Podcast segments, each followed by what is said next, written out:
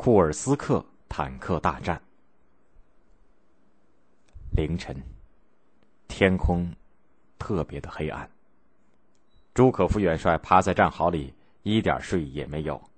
他使劲的睁大了双眼，想从对面模模糊糊的德军阵地当中发现一些情况。战局十分复杂。一九四三年三月以来，苏德两军沿莫斯科到里海的铁路东西对峙。苏军的中央方面军和沃罗涅日方面军的防区孤立于铁路的西面，成为战线上的突出部分。这一地区被称为库尔斯克弧形地带。弧形地带中的两个方面军实际上已经是三面受敌。如果德军沿着铁路北上和南下，这两个方面军就被包围了。斯大林派朱可夫元帅前往库尔斯克加强指挥。两个小时之前，朱可夫派了一支精锐的侦察部队，悄悄的越过了战线，侦察德军的情况。最好抓一个德国军官回来审问一下。刚想到这里，朱可夫的眼睛突然一亮，在薄薄的晨曦当中，一小队人弯着腰，迅速的向苏军阵地运动过来。朱可夫不由自主的站直了身子。近了，更近了，是他们回来了。其中四个战士还压着一个德国军官。太好了，朱可夫长长的出了一口气。被抓住的是德军骷髅装甲师的一名参谋军官，从他口中得知德军将进攻库尔斯克。朱可夫立即报告了斯大林。苏军最高统帅部经过周密的研究，决定在库尔斯克和德国进行一场决战。随着决战的临近，双方都认识到装甲部队决定战役的命运，都在大量调集坦克。一九四三年。苏联的坦克生产能力已经超过了德国，仅上半年就生产了坦克和自行火炮一万一千一百八十九辆，不但及时补充了战场损失，而且能够大量装备新组建的部队。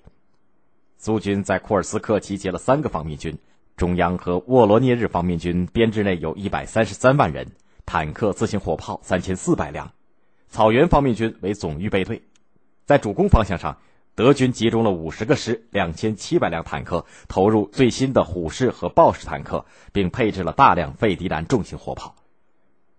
斯大林担心苏军顶不住德军发动的猛攻，回想起一九四一年苏德战争爆发初期，德军发动闪电战的情形历历在目，他唯恐苏军顶不住德军发动的猛攻，重演战争初期的一幕。为了削弱德军的攻势。他要求朱可夫在敌人发动进攻的当日进行炮火打击，打乱德军的进攻计划和节奏。这一招高明。放下电话，朱可夫发出由衷的赞叹。他马上拿起电话，给我接罗科索夫斯基同志。他在电话中向中央方面军司令员罗科索夫斯基布置了侦察任务。七月五号凌晨两点，朱可夫桌上的电话突然铃声大作。正趴在桌子上打瞌睡的朱可夫伸手拿起听筒，里面传来罗科索夫斯基激动的声音：“元帅同志，根据可靠情报，德军将在凌晨三时发动进攻，我们是不是进行打击？”朱可夫马上坐直了身子，眼神当中没了一丝睡意。他拉了一拉滑落的大衣，一字一顿的说：“罗科索夫斯基同志，你是前线指挥官，你有权决定何时进行打击。”你决定吧。是，我马上命令进行炮火打击。朱可夫精神抖擞的走出房门，走上了一个小山坡，向远处德军阵地瞭望。突然，苏军的大炮开火了，榴弹炮、加农炮高昂的炮口喷出道道的火光，后坐力把大地震得微微的颤动。卡秋莎火箭炮密集的火光划破夜空，飞向敌阵，把天空都照亮了。三千多门各类火炮共进行了两次各三十分钟的炮火袭击，德军被炸得晕头转向，乱作一团。他们没有料到，处于守势的苏军会先发动打击，炮兵阵地和通讯联络设施遭到沉重的打击，第一批进攻部队被严重的削弱。辽阔的草原静悄悄的，这是决战前特有的宁静。低缓起伏的大地上，太阳还没有升起来。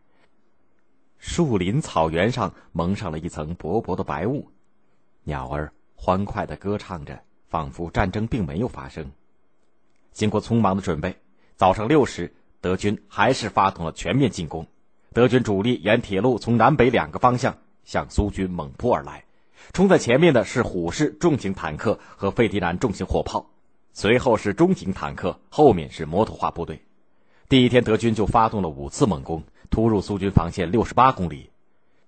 在突出部南部，德军投入一千辆坦克，在铁路沿线主攻方向上就有七百辆。德军指挥官是曼斯坦因元帅，他是苏军的老对手，谋略过人。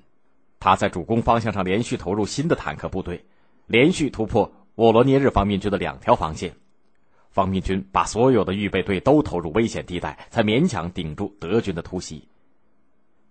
七月十日，曼斯坦因决定缩小进攻的正面，实施重点突破。普罗霍罗夫卡村正在德军进攻的轴心上，朱可夫洞穿了曼斯坦因的意图，紧急调动了八百辆坦克，于七月十二日赶到了普罗霍夫卡村，与隆隆开进的德国坦克正面相遇。第二次世界大战当中最大的一场坦克战爆发了，共有一千二百辆坦克在战场上相互厮杀。苏军的 T 三四坦克排着密集的队形冲进德军的坦克群内进行近距离炮击，德军的虎式重型坦克无法发挥装甲厚、射程远的优势，在混战当中一辆接着一辆被炸成废铁。苏军还组织力量专门打击德军的指挥坦克，逐渐失去有效指挥的德军坦克。像闻到了杀虫剂的蟑螂，在战场上跌跌撞撞的到处乱窜。战斗进行了整整一天，德军的六百辆坦克非毁即伤，曼斯坦因的老本在这一天里几乎拼光了，只得垂头丧气的转入防御。就在这一天，苏军五个方面军在八百公里正面上转入反攻，三个方面军从三个方向向奥利尔突破，并解放了奥利尔，另外两个方面军解放了别尔格罗德。库尔斯克战役彻底改变了苏德战场的形势，苏军完全掌握了战场上的主动权。从此，苏军再也没有停止过前进的步伐。八月五号晚上，莫斯科鸣响了卫国战争以来第一次礼炮，向这两个城市的解放祝捷，向勇敢的苏军战士致敬。